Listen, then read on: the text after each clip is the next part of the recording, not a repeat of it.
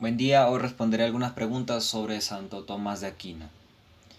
Diferencias entre Santo Tomás de Aquino y Aristóteles. Aristóteles creía que existían múltiples dioses y rechazaba la idea de una existiese solo uno y que fuera superior. Santo Tomás creía que existía un único Dios que le daba el carácter de único y real.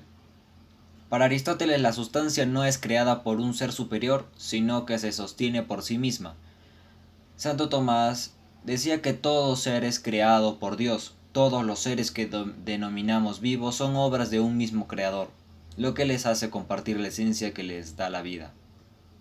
Similitudes.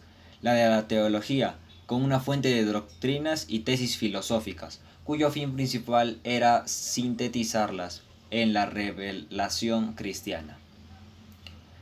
Tomás de Aquino retoma la teoría ilemórfica, aristotélica para explicar la estructura y composición de lo creador.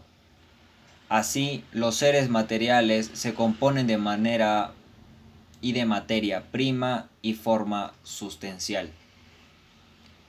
¿Qué relación hay entre la filosofía y la teología para Santo Tomás?